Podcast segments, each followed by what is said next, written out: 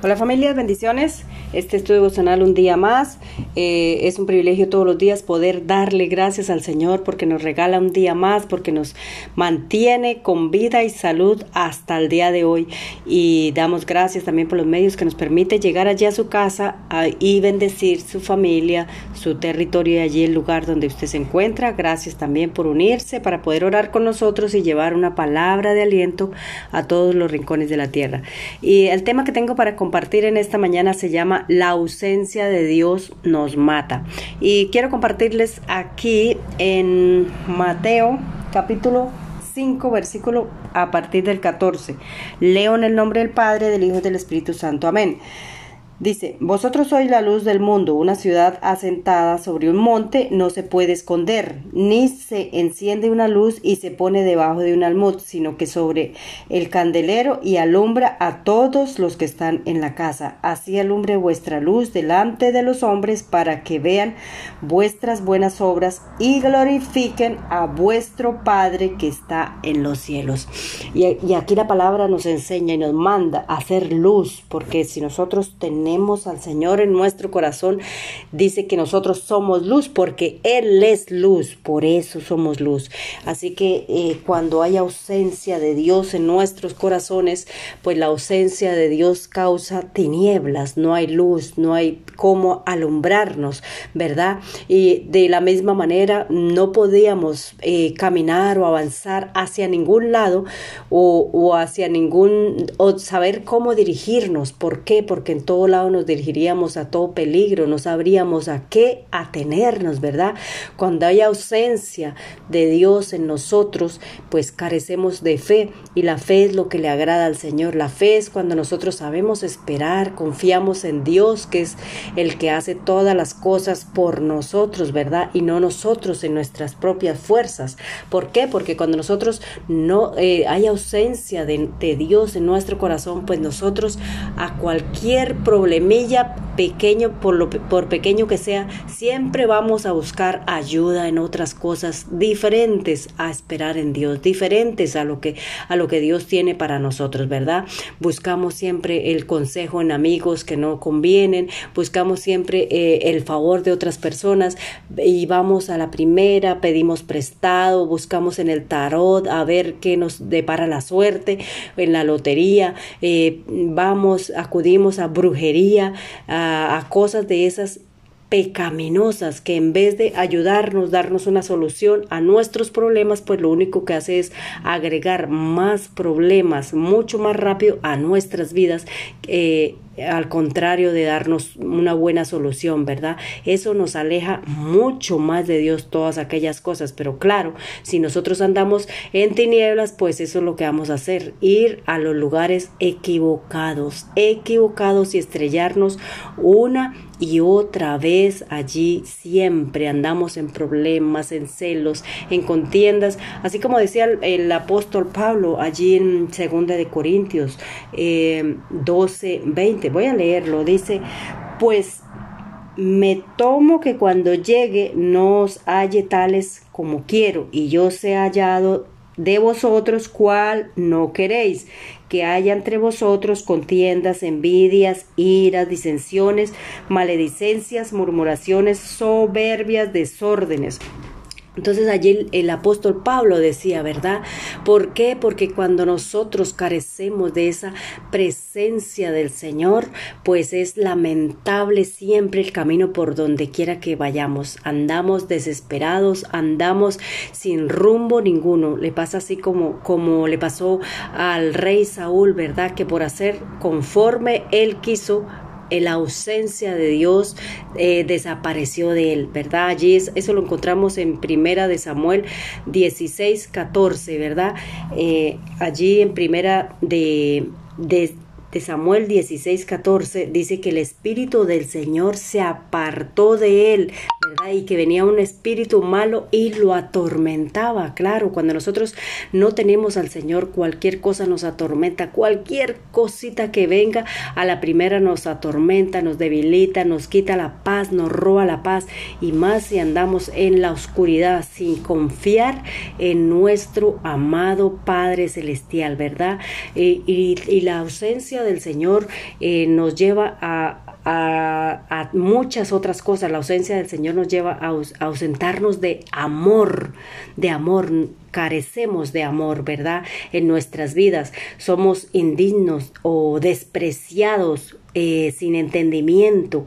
Eh, somos capaces, somos incapaces de poder amar verdaderamente a una persona o corresponder al amor de hasta de nuestros seres queridos, ¿verdad? Ahí en Romanos 1.31 dice eh, en la palabra del Señor que, que, que carecemos de todas esas cosas, nos volvemos despiadados y sin entendimiento, ¿verdad? ¿Por qué? Porque eh, eh, cuando nosotros no tenemos amor en nuestro corazón, pues eh, nos volvemos prácticamente insensibles, ¿verdad?